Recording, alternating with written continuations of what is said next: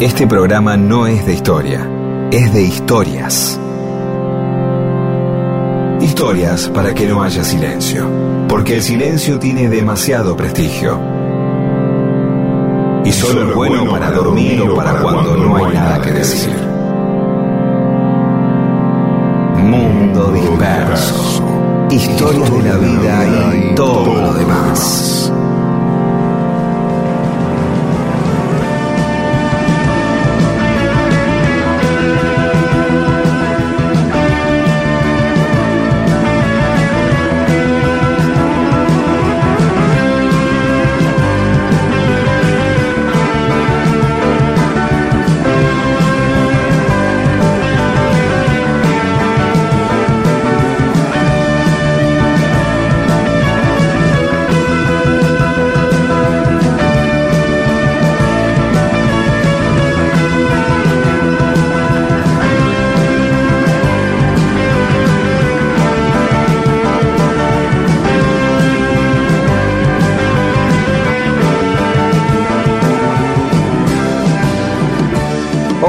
Les va? Aquí estamos en Mundo Disperso. Somos Pedro Saborido, que es el que está ahí, y yo, que soy Daniel Míguez, y Paula Weintraub, Olivia Dayes y Eamon completan el equipo. Hola, Pedro. ¿Qué tal? ¿Cómo están? ¿Todo bien? Bien. Todo bien, todo bien. El otro día me enteré de algo muy lindo. Van a hacer un mural de Rodo García en su barrio, en Villa Ortúzar. ¿Eh? Qué bonito. Este, sí, sí.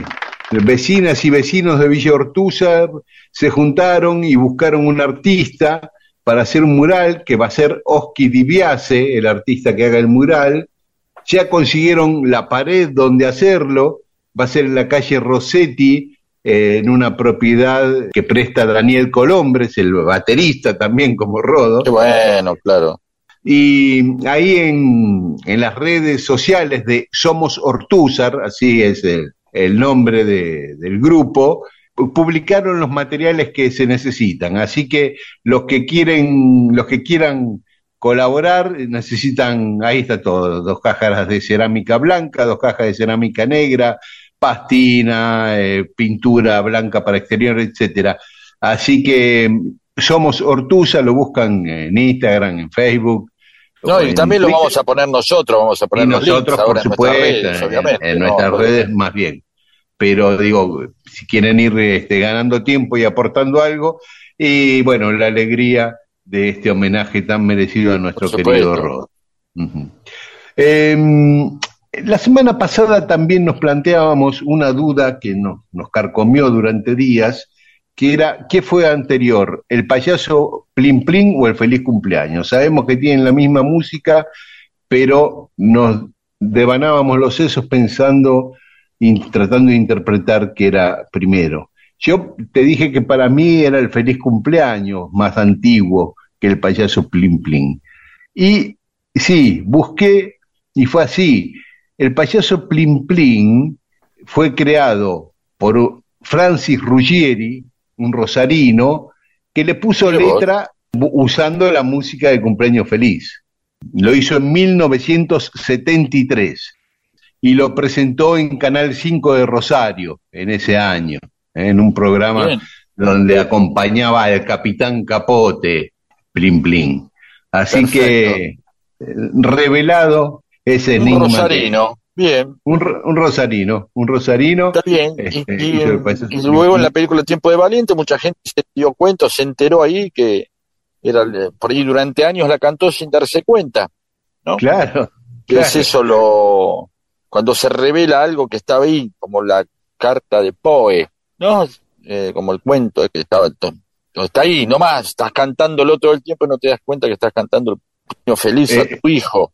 exactamente, Eh, exactamente. sí, eso fue un rosarino que quizá, y quizá tampoco él se dio cuenta durante mucho tiempo de que estaba haciendo eso y nadie, nadie le dijo, o ah, nadie se dio No, cuenta. eh, bueno, él, él usó la música del cumpleaños feliz, la usó. Eso tampoco sabemos si se dio letra. cuenta. Sí, sí, sí, sí. ¿Por qué no? ¿Por qué? ¿Por qué no se dio cuenta el tipo? ¿Te parece? ¿Por qué? ¿Qué sé yo? Mira lo que le pasó a George Harrison con My Sweet Lord, que nunca se dio cuenta que había hecho un plagio. porque por ahí estaba fumado, que yo, qué bueno que está esto, qué bueno está esto, y de pronto dice, mira. Ah, eso puede ser, ¿eh? esa teoría. ahora me la dice... estás cantando eso. Sí, yo soy muy fácil de convencer, me parece, pero tenés razón. No, no, no, bueno. Eh, no, yo no estoy diciendo que sea eso. No, no, no, pero es muy probable, sí. No estoy diciendo, estoy abriendo las posibilidades, ¿sí? a ver, la razón, no, la, para tener la razón, a ver, si uno abre el, abanico de posibilidades, siempre tiene razón frente a todo. Es decir, como, ¿cómo va a salir eh, eh, Aldo Cibe este fin de semana? Mirá, puede ganar, puede empatar o puede perder. ¿Sí? Entonces, llegado el lunes, dirá, tenías razón. Claro. Porque vos dijiste, Entonces, yo estoy abriendo, no estoy diciendo fue así, estoy diciendo, mirá, pudo haber pasado, también lo pudo haber estafado alguien a él el tipo está chocho diciendo esto y vino uno y dice, ahora le vendo esto, el payaso Plin Plin, le voy a decir. y en realidad el tipo firmó feliz y el otro fue. No sabemos cuál es la historia. Si alguien conoce algo más de esta historia del Capitán Capote, que nos vamos enterando también de esas cosas tan propias de cada ciudad, ¿no? Un programa de televisión de ahí, de claro.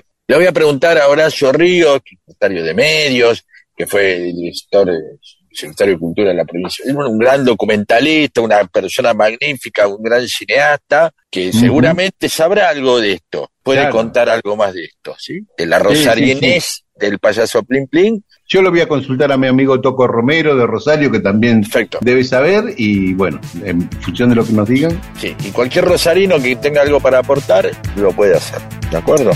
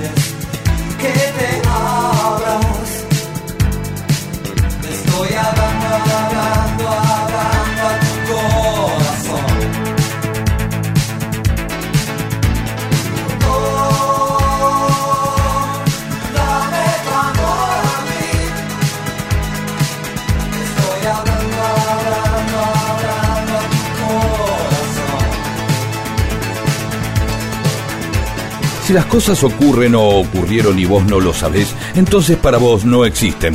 Dale existencia a la historia escuchándola. Mundo disperso, eso que existe cuando vos lo escuchás.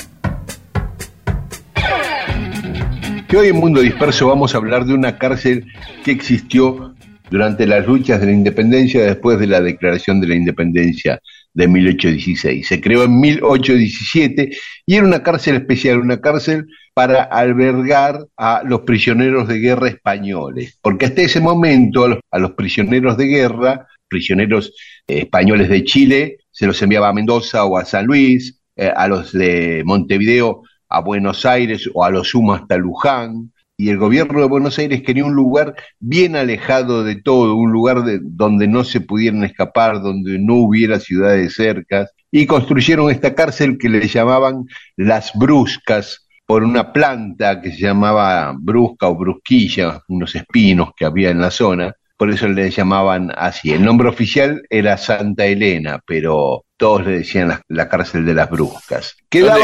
Eh, donde hoy es Dolores, la ciudad de Dolores. Ajá.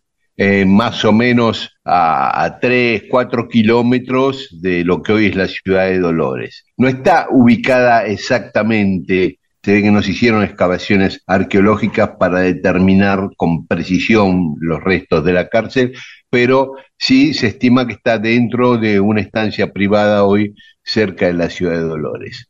En 1817 el Cabildo de Buenos Aires crea esta cárcel y al poco tiempo manda a hacer una iglesia cerca, que es la actual iglesia de, la ciudad de Dolores, con la mano de obra de los prisioneros.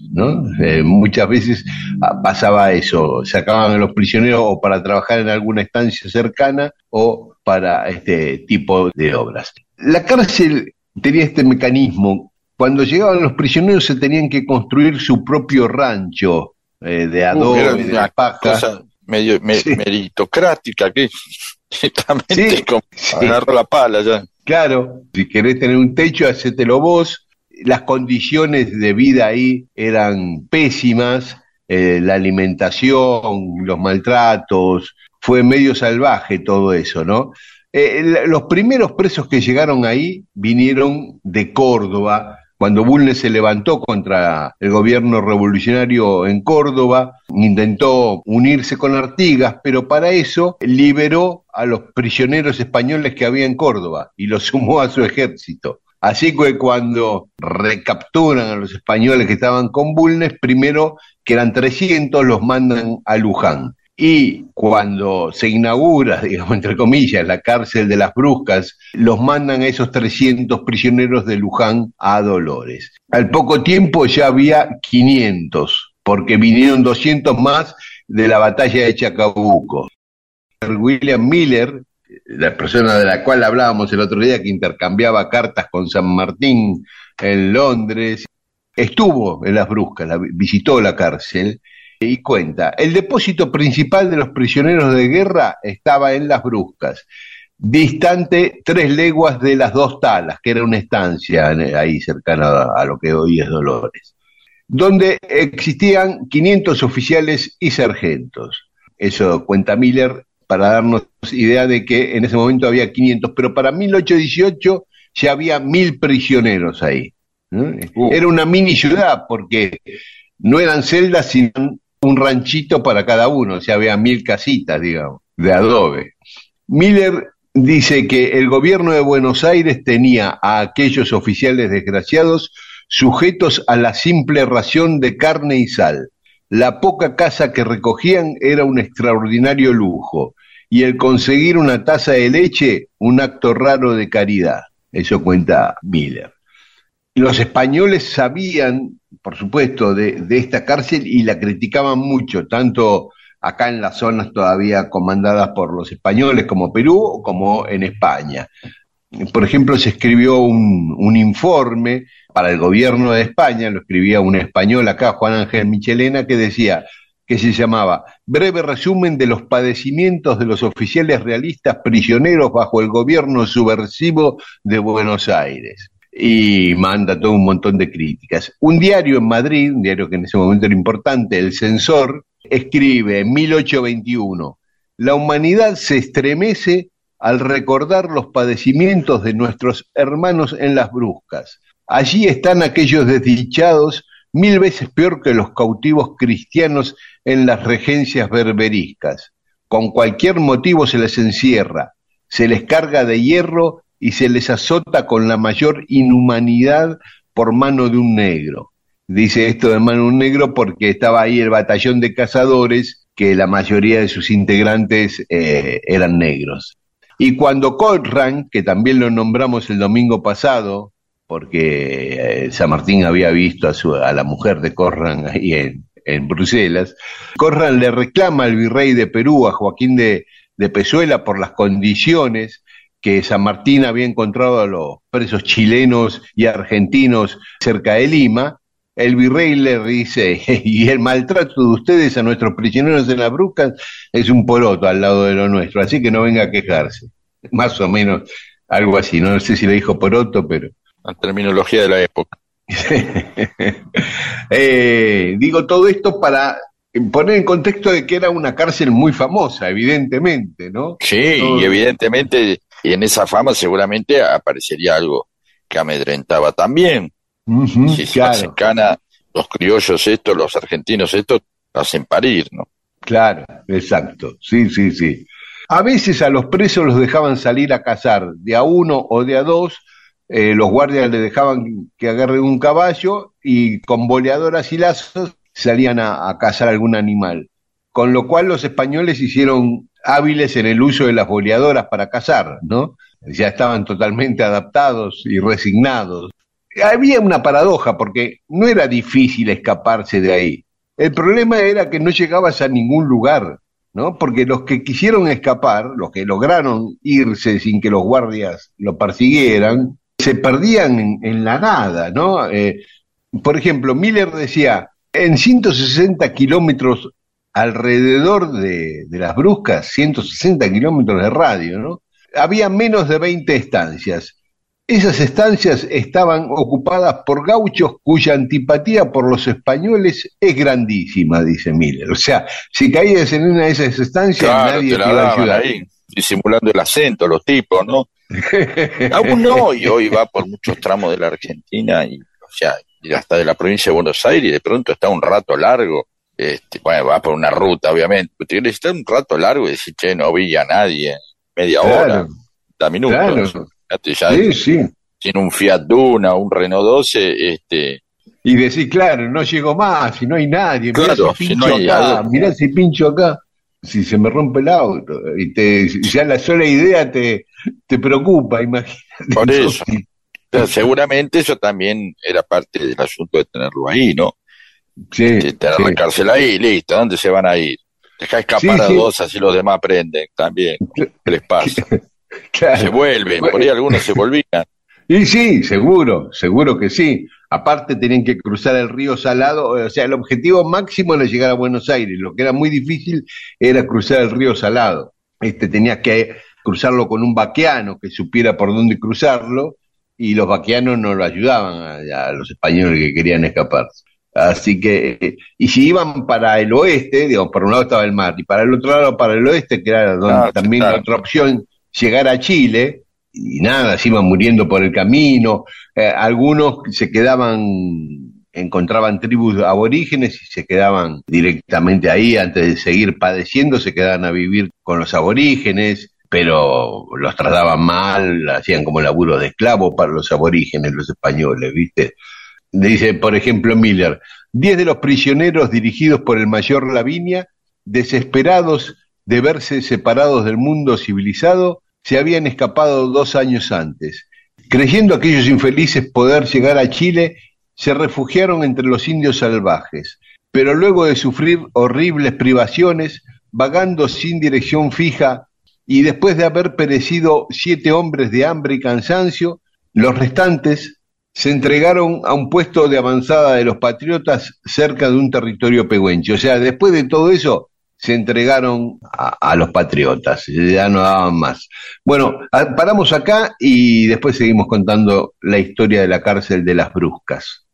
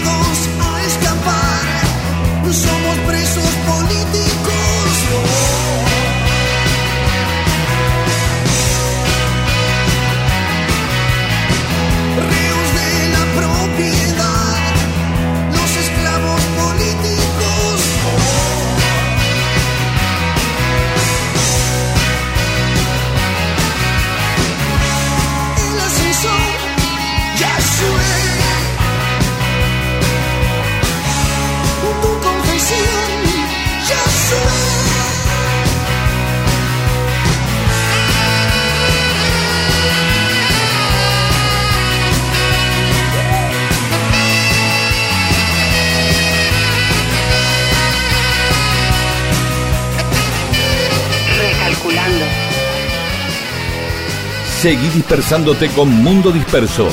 Recalculando. Miles de historias que no le importan a nadie. ¿O sí? Recalculando. Y seguimos en Mundo Disperso hablando de la cárcel de las Bruscas, esa cárcel eh, que los españoles definían como un campo de concentración directamente ahí cerca de la actual ciudad de Dolores, donde iban los prisioneros españoles. O sea, la, la parte Eh, donde uno dice siempre, ay, bueno, qué bueno que los patriotas somos y eso, y entonces el realista, que yo, eh, pronto te pones bravo vos también, ¿no? Claro, y te das claro. que hay algo que son esos lugares de la historia donde no, uno no se asoma. Che, ¿qué hacían con los prisioneros? Los reventaban, los mataban, los metían, ahí está, los metían en cara ahí, ahí estaban. Sí, esos lugares sí, como sí. cuando hablamos de que había que hacer baño y hubo que tirar una pared para hacer la reunión del 9 de julio, ¿te acordás? Claro, sí, sí, Claro. en Tucumán. Bueno, ahí está, son esos detalles que uno no se fija en la historia. ¿Qué, qué hacían con los prisioneros? no? Claro. Y decíamos que era muy difícil escaparse, no tanto escaparse, sino llegar a algún lado, más que escaparse. La- lo que se consideraba una fuga exitosa era llegar a Buenos Aires, ¿viste? Porque ahí había algunos españoles que eh, a escondidas los refugiaban, los ayudaban, algunas familias españolas de guita los cobijaban, por ejemplo, Clara Núñez de Ascuénaga, que era la cuñada de Miguel Ascuénaga, el de la primera junta, dicen que llegó a ocultar a más de 100 prisioneros españoles en Buenos Aires, un montón. Y el objetivo era, de una vez que llegaban a Buenos Aires, ir a Colonia o a Montevideo y de ahí tratar de llegar a Perú y los que tenían más suerte volver a España, ¿no? Claro, Ese era el, el objetivo final. En 1819 hubo una sublevación de prisioneros españoles en San Luis, instigada por José Miguel Carrera, de quien hablamos muchas veces acá, que era que quería voltear a San Martín y O'Higgins en Chile, entonces le armaba a Polonqui donde pudiera. Y en este caso instigó esta sublevación de españoles que se levantaron, que quisieron asesinar al gobernador de San Luis, a Vicente Dupuy, y a Monteagudo, que estaba ahí en San Luis. Eh, finalmente los pudieron reprimir, tuvo ahí una actuación muy destacada el coronel Pringles, Juan Pascual Pringles y Facundo Quiroga, eh, los dos en ese momento que fueron después unitarios y federales, ahí pelearon juntos contra los españoles y sofocaron la rebelión. Cuando San Martín se entera de esto, le escribe a O'Higgins eh, lo siguiente, esta carta, dice, ahora más que nunca se necesita que usted haga un esfuerzo para auxiliar a Cuyo. Yo partiré esta noche, partirá de, de Chile a Mendoza, ¿no? Y espero sacar todo el partido posible de las circunstancias críticas en que nos hallamos. Yo temo que todos los prisioneros de las bruscas hayan sido incorporados a la montonera, o sea, al grupo de carrera. Temía San Martín que Carrera fuera a liberar a los de las bruscas para llevarlos a Chile y armar bardo. No pasó ese año, pero pasó un año de- después. San Martín se anticipó un año a lo que iba a ser Carrera. Porque, mirá, en 1819 eh, Carrera se une con Alvear a los federales, a Estanislao López y a Francisco Ramírez, empiezan a pelear contra Buenos Aires, ganan la batalla de Cepeda en 1820, después Dorrego los derrota a ellos, eh, los derrota en San Nicolás y manda a los presos de San Nicolás a las Bruscas. Y Carrera, con los tipos que, que le quedaron, que pudieron huir de esa derrota, se va hasta las Bruscas y libera a todos los presos de las Bruscas con la condición de que vayan con él a Chile y una vez que derroque a O'Higgins, les daba la libertad en Chile. Mirá San Martín como la vio clara un año antes, ¿no? Que Carrera iba a hacer eso. claro, sí.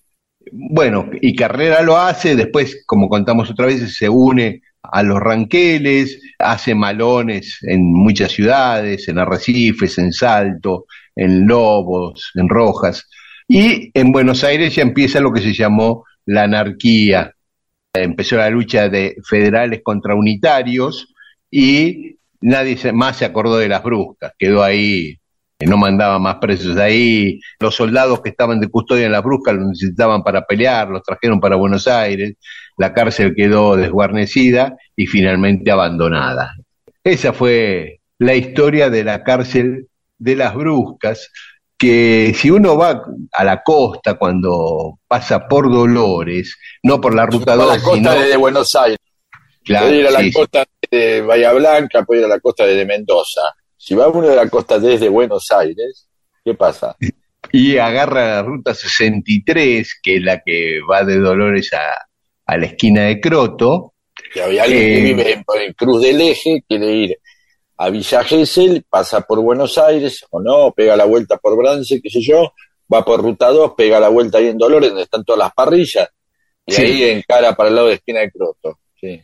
Exactamente. Ahí va a haber una calle que cruza la ruta que dice Camino de las Bruscas. ¿eh? Y se supone que por ese camino se llegaba a, la cárcel, donde, como dije antes, todavía no, no está ubicada exactamente en su emplazamiento original. ¿no?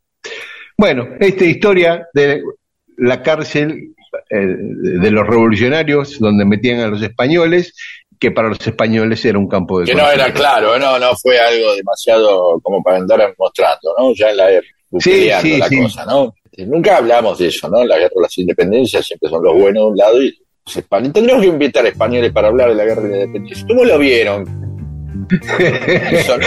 Nunca se habla. ¿Cómo la viste vos? ¿Cómo la viste vos? Sí, claro, exactamente. Cruzan las aguas del canal. Los extranjeros que se van. Las suaves ondulaciones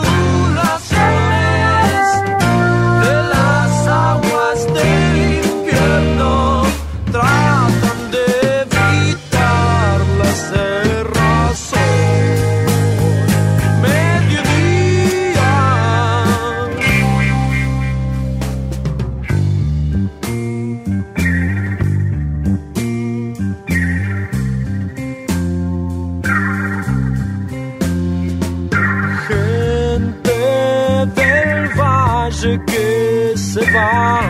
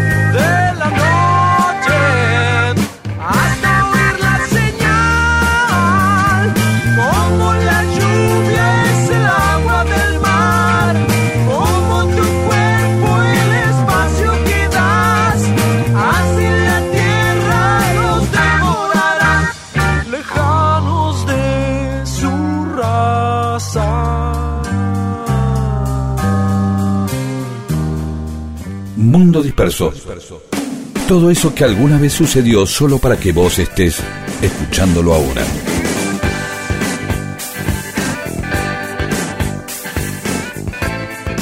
Y en Mundo Disperso, cosas que pasaron un día como hoy, 16 de abril. En 1582, Hernando de Lerma funda la ciudad de Salta. Así que felicitaciones a todos los salteños que están celebrando el día de su capital, de su ciudad capital.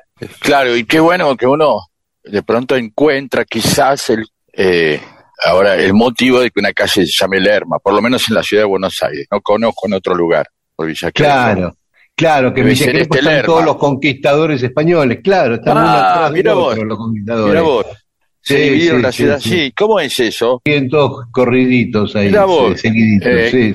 Muy bien, Eh, así sí. ya lo sabe mucha gente ahora que ahí está. Estas son las cosas para lucirse con mundo disperso. Claro, decís, ahí en Villa Crespo, todos los conquistadores uno atrás del otro, paralelo. Lerma, Acevedo, ¿sí? No sé, Aguirre, Serrano, Aguirre, Serrano, Aguirre que viene a ser de la ira de Dios, de No, no, no, no, no. Ah, Este, eh, Vera, bueno, en fin. ¿Y sabés por qué mm, le puso Salta? O sea, en realidad le puso Ciudad de San Felipe y Santiago de Lerma en el Valle de Salta. Así se llamaba la ciudad. Salta porque eran los pueblos originarios de esa zona, se llamaban los Salta. Era el nombre. Ah, mira vos. Sí. San Felipe, porque sí. era el rey en ese momento, Felipe II era el rey de España. Y Lerma porque era su apellido, ¿eh? no, me- Obviamente, sí. no le voy a poner, dejar de poner mi nombre. Mira, esos nombres que, que cubren mucho, ¿no? Las ciudades se que- querían cumplir con todos, de la misma manera que muchos nombres, ¿no? Ponen tres, cuatro para quedar bien con el abuelo, con el tío, con el cuñado y con las dos familias, Claro. Ortega y Gasset, eh, y todas esas cosas, ¿no? Como para que estén nombrados todos ahí. En este caso, Sí. también las ciudades. Exacto, tal cual, sí, eso sí. Y en 1881, en Dodge City, Dodge como el auto, en Kansas, Bat Masterson realiza su último duelo, que era un pistolero, Bat Masterson, que también Claro. fue Jerry, y había una serie en los 60 Fue que yo cuando era televisión. chiquito lo miraba, claro. Sí. Decía Bat Masterson y su Sí. bastón, así empezaba la, la música. Porque era medio dandy y usaba el bastón como, ¿no? Entonces con Sí. eso era una característica. No sabemos si es verdad que Pat Masterson usaba bastón o se lo pusieron. No, sí, y usaba bombín también como en la serie, de un sombrerito bombín y Era como un dandy. Sí, sí, sí, sí. Era jugador de cartas, un gran jugador de cartas, organizaba peleas de boxeo por guita. Después de ser eh, medio gángster, terminó siendo sheriff ahí en Dodge City. Entonces ya, bueno, no se batió más a duelo, y qué sé yo. Y terminó viviendo en Nueva York trabajando como cronista de boxeo en un diario. Oh, qué tipo, eh, claro, interesante, ¿no? De gángster a cronista de box, al último yo miro y anoto. y, eh, Claro. Seguramente porque ya era famoso, como Quique Wolf o Ruggeri, que terminan siendo periodistas porque son, en este caso, famosos por otras cosas, ¿no? Como boxeador, ¿no?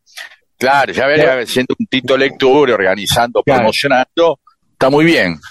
En 1943, Sí, los laboratorios Sandoz de eh, Suiza, en Basilea, sí. un químico suizo, Albert Hoffman, estaba estudiando unos alcaloides que producía el centeno y de golpe empieza a ver todo, a ver monstruos, qué sé yo. todas Ah, los estaba así. probando él mismo, digo. Sí, sin querer, involuntariamente, al estar Sí. manipulando esos, esos materiales, descubrió el ácido lisérgico. ¡Ay!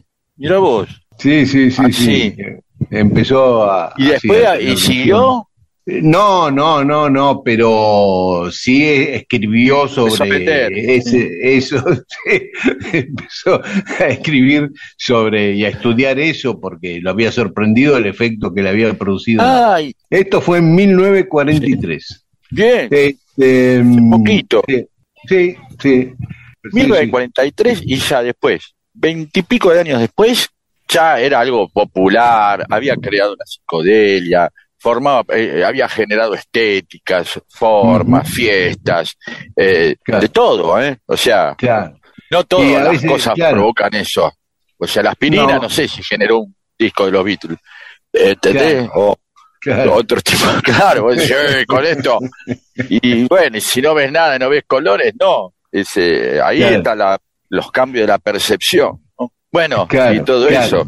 Eh, al ser una droga, eh, va por lo prohibido, qué sé yo. La cocaína, cuando era legal, por ahí no generaba todas la- las canciones que se escribieron después cuando fue ilegal. No sé. Sí, bueno, claro, bueno, pero te quiero decir que este, es verdad, el, el efecto es, es narrativo, es estético, es artístico, hay un cambio de percepción, la gente ve colores, este, ve, ve Fiat Dunas que se convierten en sandías, qué sé yo, y vos Mm. te tomas otra droga y también decís que es necesario, hace muy bien, qué sé yo, para eh, uno basal y no te pasa eso. En cambio, este tipo, vas a saber que estaban investigando, lo Claro. probó así y wow, y- a ver, no es que agarró y escondió todo, se enteró todo el mundo y Claro. alguien después lo convirtió en estética, en negocio, en difusión y hasta en cultura. Sí, sí, ya sí, decir que claro. algo es lisérgico no implica simplemente hablar de la droga, sino hablar casi de, de la estética de algo, de las formas. ¿sí? Sí, sí. Bien. En 1985, la empresa de computación Hewlett Packard Sí. le anunció que iba a pagar a los Beatles Sí. mil libras por semana durante un año por los derechos del uso de la canción Podemos Solucionarlo, por lo menos acá Claro. se tradujo así, no sé cómo es en inglés, Pedro. We can work it out. Es como, dejará de ser, eh, nosotros podemos, lo podemos hacer menos trabajo. Bueno, eso. Ah, bueno, por eso, entonces ese era el, out. el leitmotiv de la publicidad de Hewlett Packard. Este, nosotros te lo podemos Que era una impresora que hace, claro. Claro, era una impresora, sí, sí, sí. Eh, vino justo. Así que, mira, en 1985 los Beatles seguían embolsando guita por, Mil por libras eso, por ¿no? semana. por tantas cosas. Mil libras por Sí. semana durante un año, o sea, 52 mil libras. Sí. No es tanto, ¿no? Ahora que lo No lo sé, qué sé yo, por ahí también estaba acotado, eran los 80, por ahí de onda. Sí. Y- Si te parece, paramos acá, escuchamos Sí, dale. el tema de los Beatles y después seguimos con pensamos más en cosas. Hewlett Packard. Sí. Sí, eso. Nos tomamos un ácido, escuchamos a los Beatles y soñamos que estamos adentro de fotocopiadoras o hablamos adentro de toners. Do I have to keep on talking till I can go on? Why do you see it your way? Run the risk of knowing that our love may soon be gone. We can work it out. We can work it out. Think of what you're saying. You can get it wrong and still you think that it's alright. Think of what I'm saying. We can work it out and get it straight or say goodnight.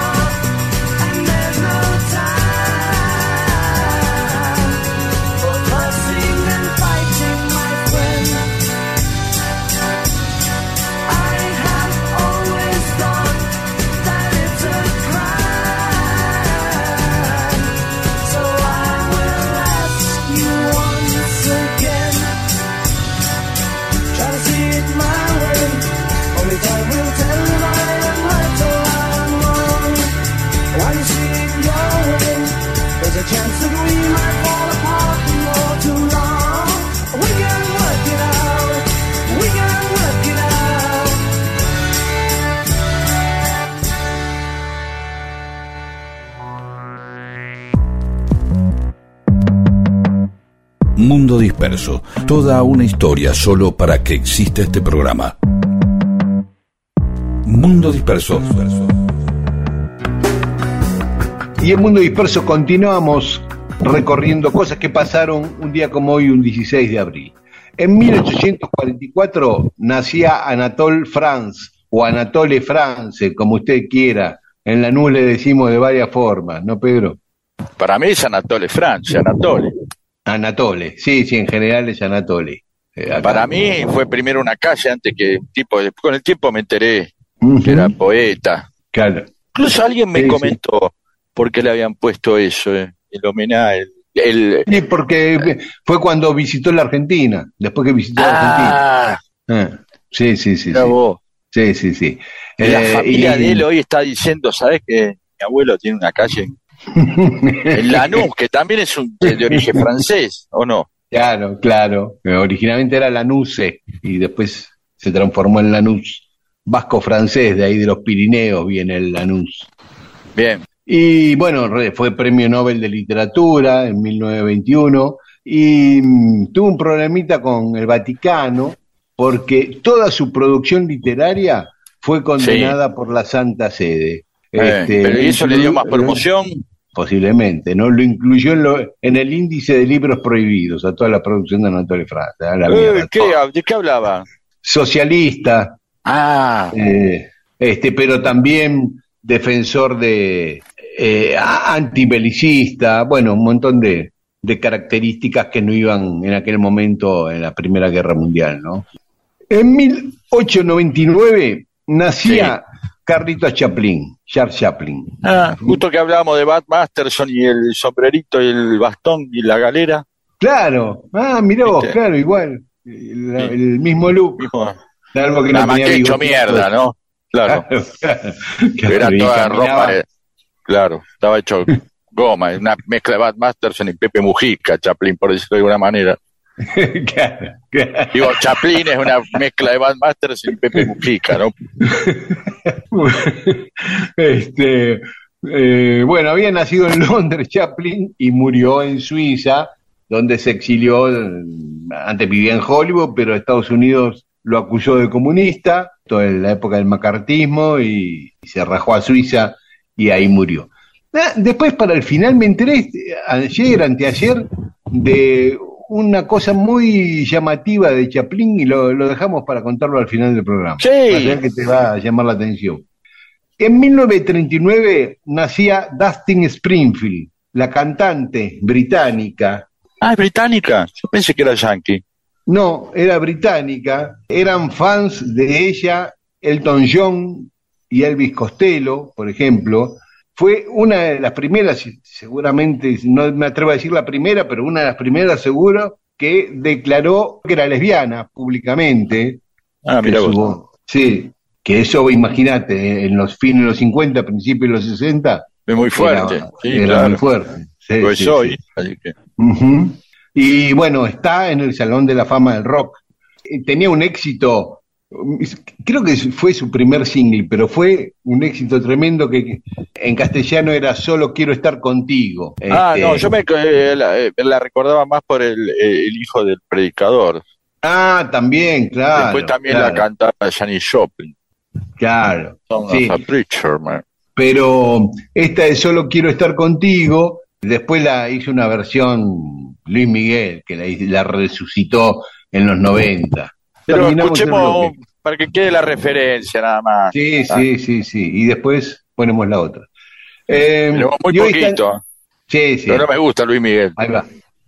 No, de Luis Miguel, no, la versión de Luis Miguel, no. Ponemos un poquito la de Luis Miguel para que después vean de dónde viene. ¿eh? Ah, bueno, dale. Ahí va. Si tú me hubieras dicho siempre la verdad, si hubieras respondido cuando te llamé, si hubieras amado cuando te serías en mis sueños la mejor mujer. Si no supiste amar, ahora te puedes marchar. Bien. Sí. Eh, y hoy están cumpliendo años Leonor Manso, gran actriz Oh. argentina, Emilio Aragón, que era Miliquito, el hijo del payaso Miliqui. de Claro. El del juego de la Sí. boca. También, claro, cuando era adulto conducía el juego de la Oca en la televisión española. Eh, ah, y por último, está cumpliendo años Anya Taylor Joy, esta actriz argentina, eh, la protagonista de Gambito de Dama, y, ahora está en, en la película Super Mario Bros. Hace la voz de la princesa Peach, ahí, su último laburo. Pero ama la Argentina, extraña la Argentina, siempre habla de la Argentina y hoy es una de las actrices más famosas a nivel mundial. Entonces ahí cuando se legitima nosotros nos sentimos orgullo. El Papa, Lamas, señor Fernando Lamas. Fernando, Fernando a entrar. Lama. Fernando Lama, que se casó con la que, que nadaba, ¿te acordás? Sí, claro. Y tuvo a Lorenzo Lama, la que hace la Ah, película de también. Un galán, claro. Sí, Sí, le fue sí, bien a sí. ese. Sí, sí, sí. Pero. Linda ¿sabés que Cristal, No me digas del- que era Argentina. que la del el gran Chaparral, claro. Ah, cierto, claro. ¿No La de sabía? Luis Parral. Sí, sí, sí, sí. Sí. Ahora sí, sí, cuando dijiste Linda, asocié a Linda Carter, a la mujer maravilla. Judy pero González. Hay otra ahí que es muy conocida, una chica que, que no, que, que no hace, que le- eh, hizo pocos papeles de latina, que se llama González de nombre. Después te vamos a buscar cuál es. Ah, mira. Y eh, esta chica, Ania, eh, a mí me encanta para contraponer a todos los que dicen este país de mierda, este país de mierda, vive hablando maravilla de Argentina. Como el negro Enrique. Ah, claro. Y hoy se celebra un día que me gusta mucho, que es el Día del Ocio, Bueno, pero eso puede ser el- cualquier día que uno lo decida, ¿no? pero Pero quisieron... ¿por qué eso? No, como el ocio como un valor, el negocio es la negación del ocio. También como para recordar que es bueno bajar un poco el cambio y volver. Claro, bajar, bajar un cambio, eso. I don't know what it is that makes me love you so. I only know I never want to let you go. Cause you started something, oh, can't you see? That ever since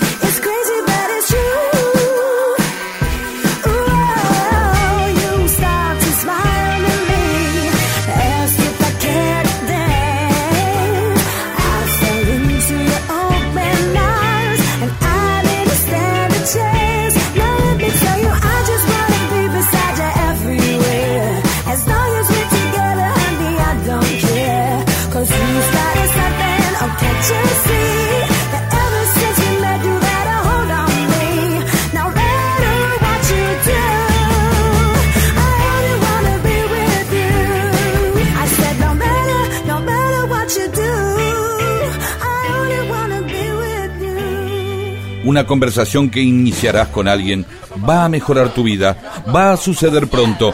Es mejor que tengas temas para animarla. Mundo disperso, un atentado al incómodo silencio.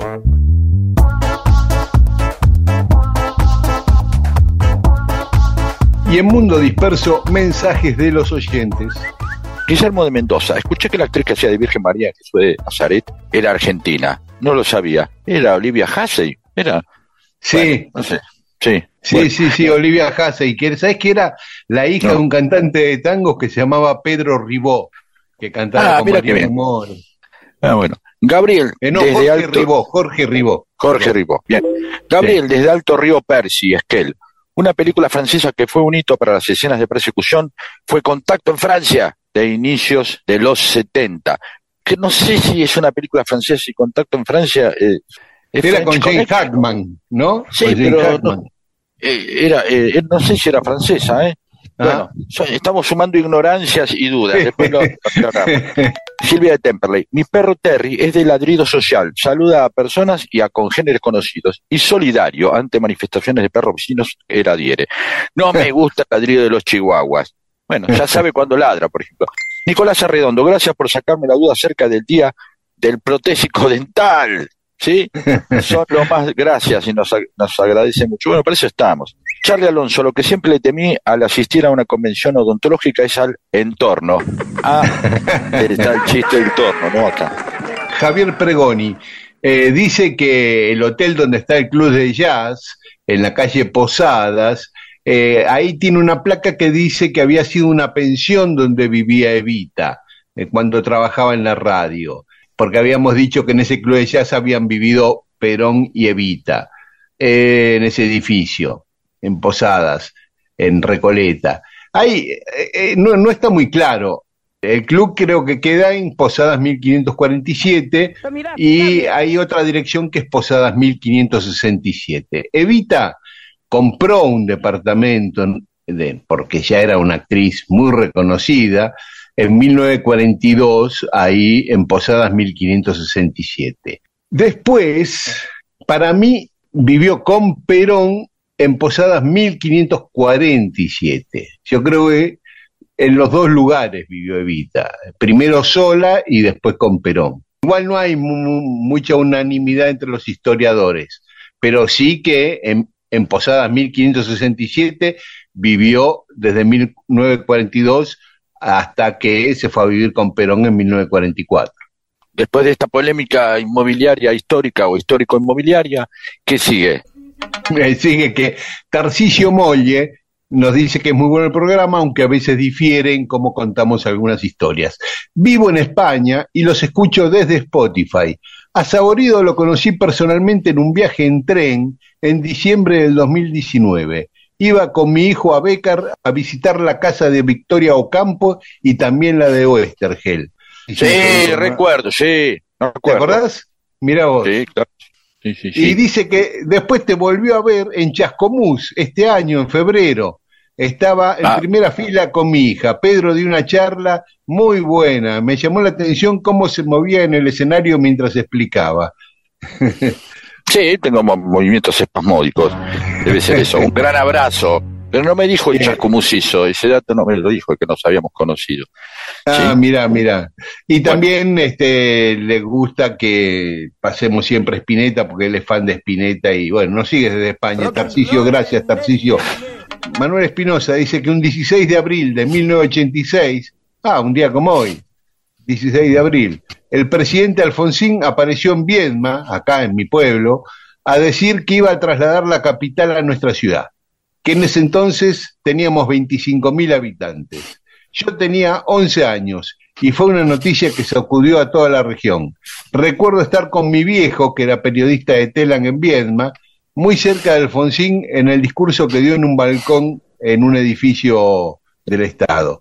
Y de paso aprovecha para pedir un saludo para Laura, que es su compañera, que cumple años el 16 de abril, o sea, hoy, bueno, feliz cumpleaños, Laura. Y que él cumple el 17 de abril, o sea, mañana. Bueno, saludos tanto a Laura Saludos, como- entonces, por supuesto. como a Manuel desde Viedma. Y hablando de cumpleaños, Mariana Pacheco cumplió años el viernes, anteayer, así que también le mandamos un abrazo. Y. y dice que anoche los perros del vecino ladraron mucho. Sí, sí, Eh, es así. Es que va a ser. Los Eh, perros del vecino están para eso, para que ladren mucho. Virginia Cisca dice, protésico suena a Carlitos Bala, es verdad, como Sí. fenólico. Sí. Fenólico, a mí cada vez que escucho la palabra fenólico digo, ¿qué es fenólico? Sí, y protésico también. Bien, Otrol Avaladna dice, eh, mencionaron a Quinquela Martín y recordé que me apodaron Quinquela en mi primer trabajo, empresa de montaje. Tenía 17 años y claro, como le metía, él, su parte del laburo era meterle antióxido rojo a todo, le mandaron Quinquela. Qué lindo eso. Oscar Eleuterio Sagaceta, a propósito del comentario de la trágica muerte de Benjamín Matienzo en Mendoza, mencionaron que por Neuquén alguien había cruzado la cordillera, porque es más baja, que había ido, ¿no? Antes que él, sí. Claro, fue el teniente Luis Candelaria, unió Zapala Ah, en Neuquén con algún lado del lado chileno que no tiene claro. Bueno, gracias Ah, por el mira. dato, Oscar Sagaceta. Alicia Mónica Martínez dice, hay dos letras de samba de Vargas. Una nos la vendieron cambiada, parece. Felipe Piña tiene un interesante análisis de esto, así que lo- le interesa eso, vayan, ponen Piña, samba de Vargas, y ahí les va a salir seguramente en Google, que nos ahorra tener que ir a una biblioteca. Gracias por hacer este programa. Mundo Disperso, con Daniel Míguez y Pedro Saborido. Me hice cargo de tu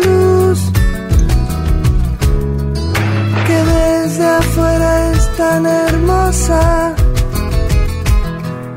Me vi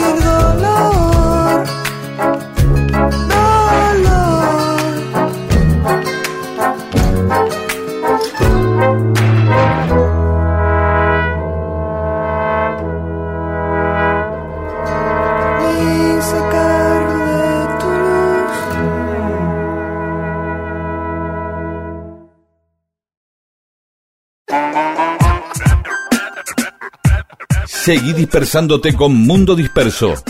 Miles de historias que no le importan a nadie.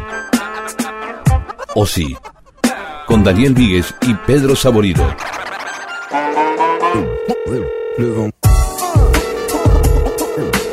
Y en Mundo Disperso tenemos más mensajes de los oyentes. Betina Peralta dice, creo que la samba de Vargas tiene también la versión federal. Acá seguramente habla de esto. La unitaria la cantaban los chalchaleros. Hay dos ver, qué bueno, hay una versión Mira, para unitarios y uno para federales de la misma samba. En una la festeja y en la otra dice, qué cagada. ¿No? Fermut dice, hermoso programa, y me mataron, dice, con lo del pibe que nació en el año 5 antes de Cristo, me hicieron acordar a la escena de Mamá Cora y la Roseto de cuándo nació y de, cosas. y pese a que soy realmente bueno en matemáticas, tuve que hacer como Pedro y contar con los dedos para confirmar cuántos años tendría el niño en el año 5 de nuestra era. Bueno, todo un quilombo que armamos a partir del año 6, del año... uf. Son esas cosas, pasan a veces. Daniel Ibarra, vivo en Itabaité, Corrientes, a orillas del río Paraná. Los escucho siempre. Pregunto, ¿podré ir a la radio cuando viaje a Buenos Aires a escucharlo y conocerlo? Mira, dentro es probable que hagamos un programa en la Feria del Libro. Así que ahí este, nos vamos a poder cruzar, Daniel. Ya vamos a avisar en caso que se confirme cuándo va a ser, ¿no? Orlando Sosa, Yupanqui andando por Chaco va a una peluquería. El peluquero le comenta que también es músico. Y así nace al folclore Don Sixto Palavecino, violinista.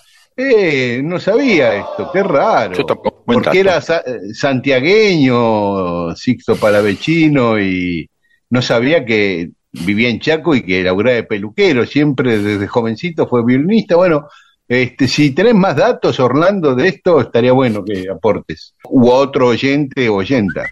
Marisol de San Fernando. Nah, así que Nené es la autora de Luna Tucumana. Qué loco. Me, por eso me gusta escuchar Mundo Disperso. Eh, Bueno. María, María Belén Zagarra, La Zamba de Vargas, Batallón Cazadores, dijo Paunero. La despedida es corta, la ausencia es larga. Hermosa música e ilustradora letra. Flavio Calegari, Mundo Disperso, lo que la inteligencia artificial no puede copiar. Buen eslogan para nuestro programa, ¿eh? Sí. Porque no le interesa, básicamente. No lo quiere hacer Claro. por otra cosa. Eh, Eduardo Claramunt, toda la familia eh, cerca de la parrilla escuchando Mundo Disperso. Mira, se ponen todos al lado del fueguito y nos escuchan. Porque Qué lindo. ahí, porque ahí es, la radio anda ahí, digamos, por las frecuencias. Sí. Nelson Nahuel, más correspondencias históricas, por favor, nos piden sobre las cartas de San Martín. ¿Podrían hablar sobre el naufragio de la Medusa? ¿Mm?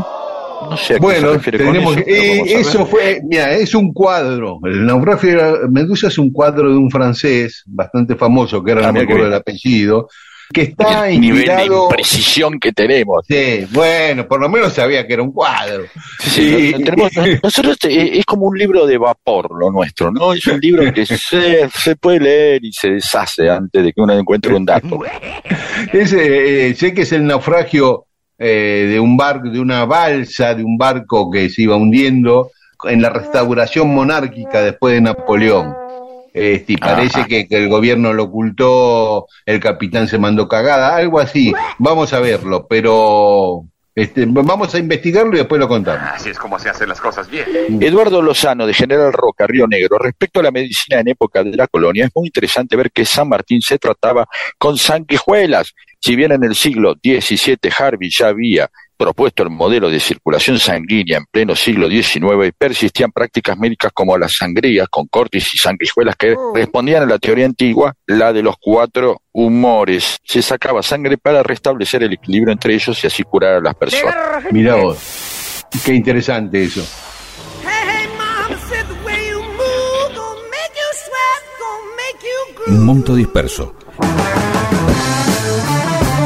Con Daniel Míguez y Pedro Saborino.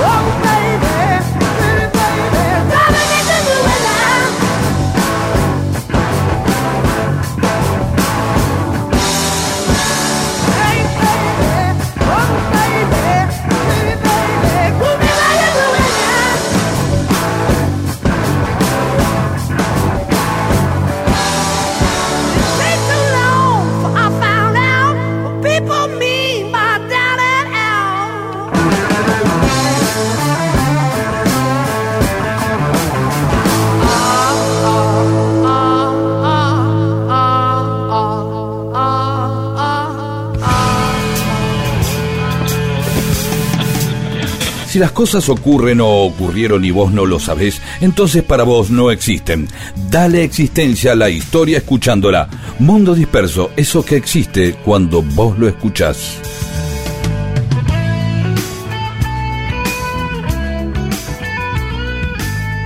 Y seguimos en Mundo Disperso. Pedro, el otro día hablábamos de Tanino y a partir de eso nos disparó la cantidad de temas que compuso Spinetta y que nunca se grabaron. O algunos se grabaron, pero tardíamente, fuera del contexto en que fueron compuestos. Y una de esas cosas es la ópera rock El Señor de las Latas. Esto fue en 1970.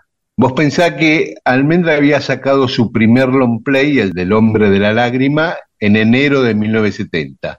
Para mayo o junio ya tenía compuesto todos los temas de esta ópera rock, influenciado por Tommy, por The Kings, que habían sacado óperas rock el año anterior, se deciden hacer esta ópera rock, que tenía 15 temas, daba para un disco doble. Y se iba a presentar eh, en teatros, por supuesto, porque era con actuaciones, con algunos actores profesionales y otros músicos rock que actuaban. Ya la tenían lista, no- nos lo contó Rodo también, ya estaba los temas compuestos y ensayados, faltaba definir algunos detalles y la cosa se empieza a derrumbar un poco y Almendra en agosto decide separarse sin estrenar la ópera. Mm, Después, un mes después, el 26 de septiembre, se meten en los estudios TNT para grabar el disco doble, pero con nuevos temas, no el- los de la ópera, para cumplir ese Eso, contrato. qué raro, ¿no? Sí, sí, sí. Era todo tan vertiginoso, ¿no? Todo tan vertiginoso. Sí, eso es lo que uno supone. Sí, si uno piensa encima simplemente de los gatos a pescado rabioso, de almendra a pescado rabioso en dos o tres años, después invisible en dos años más, entre el 70 y el 77 Spinetta pasa de almendra, pasa por invisible, pero antes por pescado rabioso, y después está la banda Spinetta, y después Spinetta Jade, todo en, en 10 años, ¿no? Sí, sí, sí. Eh, y- es algo de, de- de parte del espíritu del, del- del rock de esa época, simplemente con uno pensar en los Beatles haciendo She Love You, Yeah, Yeah, Yeah, y después, siete años después, haciendo Abbey Road, este, y Claro. pasando por, Sar- por Sgt. Pepper y todo, y digo, no los tomo como los únicos, sino que todas las bandas, muchas bandas iban teniendo ese nivel de producción y ese nivel de cambios en sus estéticas, en sus búsquedas, ¿no? Eh, Claro. mira, si uno piensa que eh, Anochecer de un día agitado, Help y Rebel Soul se editaron en un año casi, desde agosto del 64 a agosto del 65. Son 42 Claro. temas, casi un tema por semana casi. Y, y, aparte de que tomaron tres meses de vacaciones, porque tuvieron vacaciones y tuvieron que parar, y son las famosas, bueno, ya hablaremos de esas vacaciones. Pero quiero decir, los, los niveles de producción eran eh, muy fuertes. No, no, no es un tema de comparar, ¿eh? no vamos a entrar en eso. Simplemente un momento de producción, y es eso, uno dice, tenían ya una ópera rock y de pronto salieron y fueron a componer otro tema para hacer un disco doble para cumplir un contrato, ¿no? Claro, claro. Y bueno, y es más o menos equiparable lo de Almendra. Almendra, vos pensás que el primer disco sale en el 70 y su último recital también en el, en el 70, en diciembre, el 25 de diciembre del 70, en el Cine Pueyrredón de Flores. Y en el medio hicieron un long play. Un long play doble, o sea, tres discos y, seis simples en un año. Y, y- y un otro disco doble que no salió, que es este, El Señor de las Latas. La cantidad de temas. Esta ópera que contaba Spinetta, que la idea era de un mago que llegaba a la tierra a buscar la pureza del ser humano, y encuentra un niño que le dice que la clave para encontrar esa pureza es buscar a cinco trovadores. Esos cinco trovadores iban a ser Lito Nevia, Morris, Javier Martínez, Tanguito y Roque Narvaja. Pero finalmente, sí, y finalmente eh, no la daba la clave ninguno de estos trovadores, sino un personaje que, un sexto personaje que estaba loco y que era Miguel Abuelo, que lo personificaba Miguel Abuelo. Era en dos actos y contaba Spinetta que mm, el mago se quedaba dormido y cuando se despierta, se despierta con la canción para los días de la vida, ¿no? Que después justamente Spinetta le incluyó en A 18 Minutos del Sol, con la banda Spinetta, en el 77, siete años después. Y ella también, también formaba parte de, de la ópera y ya la grabó con, en Kamikaze, disco solista. Así que eh, las canciones de esa ópera rock que nunca se grabaron eran Obertura, El Señor... Obertura, perdón, Obertura, se sí, grabó. Perdón, se grabó, sí, tenés razón. Se incluyó en el doble. Después, Señor de las Latas, Mago de Agua, Viejos Profetas de lo Eterno, una canción divina esa. Ella también, que sí se grabó. Después, como dijimos, Niño Escobita de Sol, Historias de la Inteligencia y Torta de Talco. Ahí terminaba el primer acto. El segundo acto comenzaba con canción para los días de la vida, que se grabó. Jueves no se detiene, Caminata, Antes de ayer, Cero, Una puerta al sol y Aurora. Terminaba con ese tema. Así que bueno, eso, recordar la gran producción que tuvo Luis Alberto Spinetta, en este caso con Almendra, y un disco que nunca salió y una ópera que nunca subió a los escenarios, que quedaron algunas canciones grabadas y una de ellas, Canción para los días de la vida, es la que vamos a escuchar ahora. Este día empieza a crecer. Voy a ver si puedo correr. Con la mañana silbándome la espalda. O mirarme las burbujas.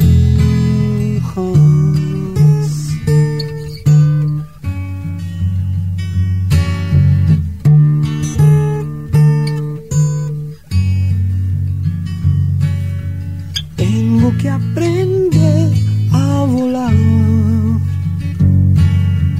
entre tanta gente de pie. De mis alas unos ñomos de lata que de noche nunca ríen.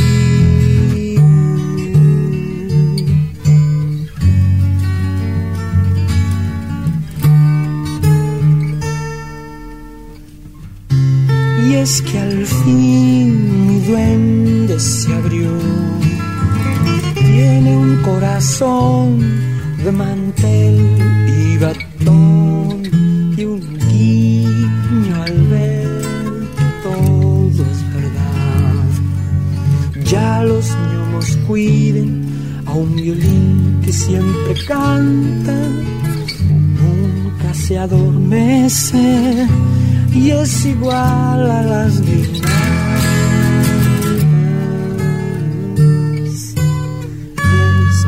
Nunca calla, solo se desprende y es igual a las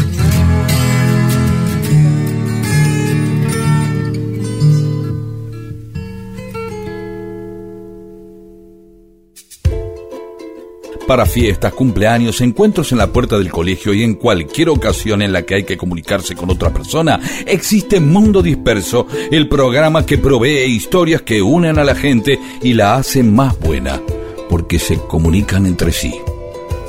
Y ahí charlan y se hacen amigas. Esto es Mundo Disperso, con Daniel Víguez y Pedro Saborido.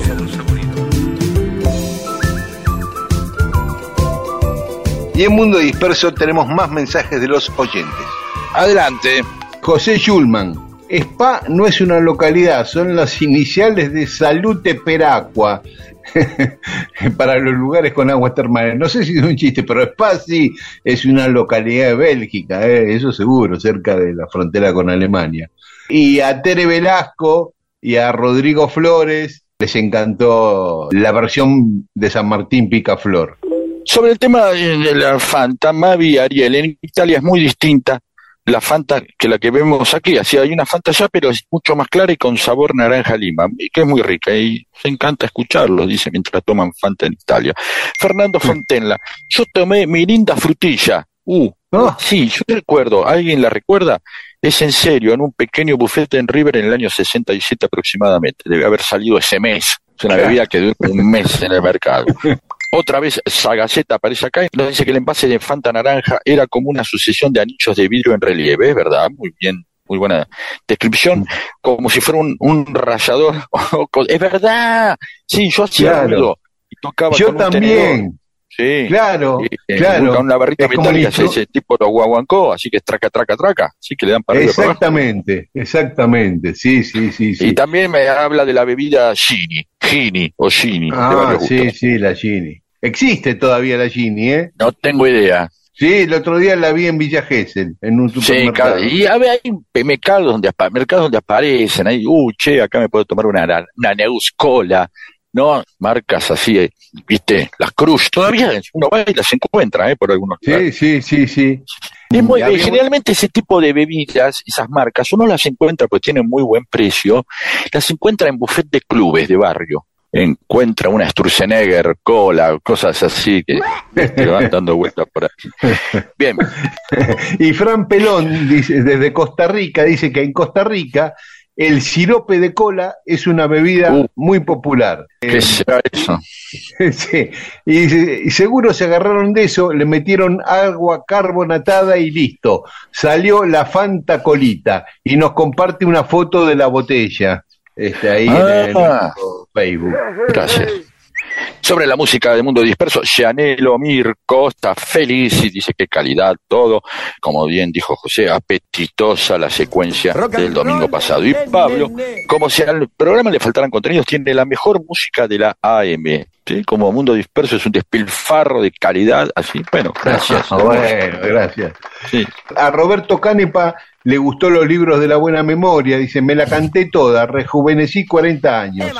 Eh, y, bueno. Graciela, y Graciela Gargiulo dice, acá somos dos las que bailamos con Depeche Mode, aunque no le guste mucho a Pedro. No, a, No. a mí, a Daniel fue el que dijo que no le gustaba, ¿no? Este, Ah, no vos, le hagamos yo- cargo a Yo Pedro. mucha le di bola. Sí, generalmente yo soy el que expresa las cosas que no, no, no me gustan. Pero bueno, no, no, tampoco. Pero tengo muchos amigos que sí.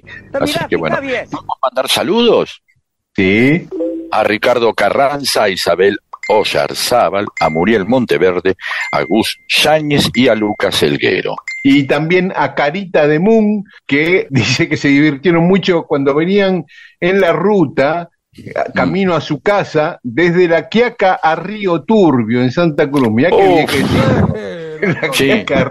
Tremendo. Sí, mejor Claro. que se. Bueno, lo último estás con la cabeza tan quemada que te divierte cualquier cosa, ¿no? Cuando no está pasado de sueño, ¿no? que se pone medio volado. Y también, y también a Dani Paz, a Raúl Gustavo Machado Sarmiento y a Mabe Garay, que nos dice cosas muy lindas, y nos elogian mucho a vos y a mí, Pedro, que son de Garín en Escobar. Así que gracias a todas y a todos. Un saludo.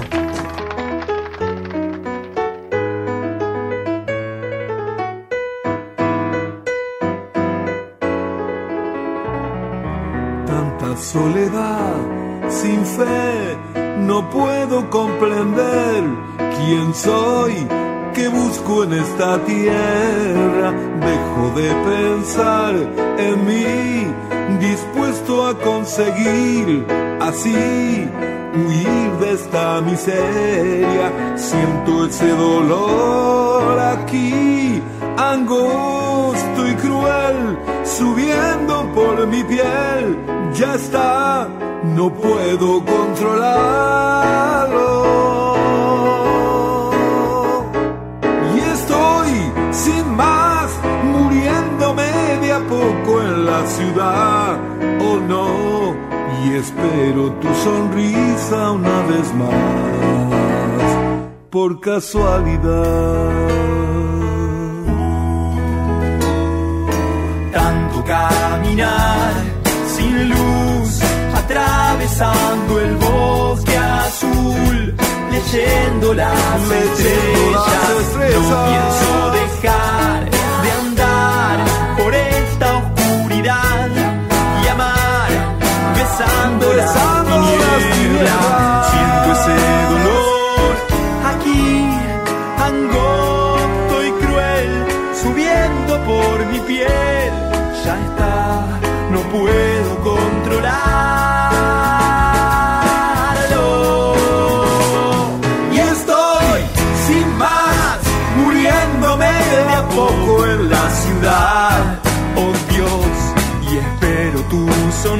alguna vez por casualidad. Y estoy sin más, muriéndome de a poco en la ciudad. Oh no, y espero tu sonrisa una vez más. Por casualidad, por casualidad.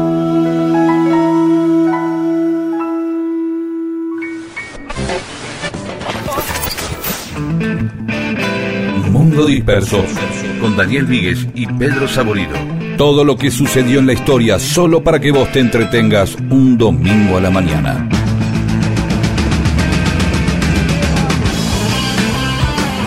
Entramos en el último bloque de Mundo Disperso. Hoy cuando decíamos que se cumplía un aniversario del nacimiento de Carlitos Chaplin, te dije que al final iba a contar algo que me enteré hace poco.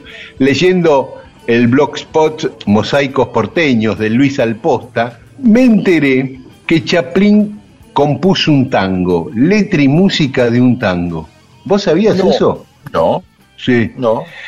Lo había compuesto para la película Luces de la Ciudad, Sí. eh, de 1931. Finalmente decidió no, no incluir la canción en la película, pero a alguien se la dio porque ese mismo año, además de registrarla, la registró con su nombre, letra y ese mismo año una orquesta de Polonia, la Originalna Amerikanska Orkiestra, Orquesta Original Americana, es la traducción, la graba, graba el tango.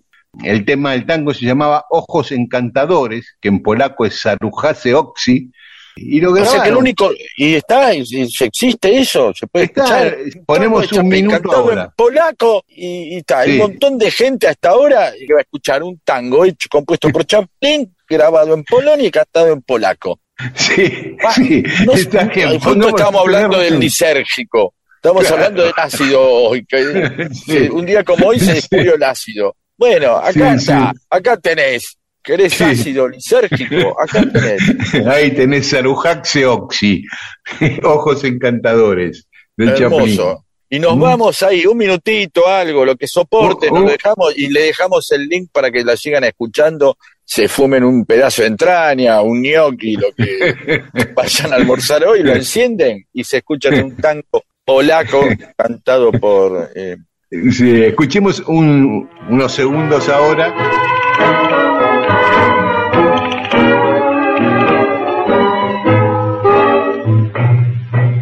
I can't forget when first we met beneath a starry sky. But most of all, I would recall the magic of your eyes. Ahí está, ¿viste? Qué raro, qué tango raro. eh, hermoso, hermoso. Sí. Bueno, nos, nos encontramos el domingo que viene aquí en Supuesto. Radio Nacional AM870 a las 12 del mediodía y a la medianoche nos pueden volver a escuchar en Nacional Rock 93.7. Chau, hasta el domingo.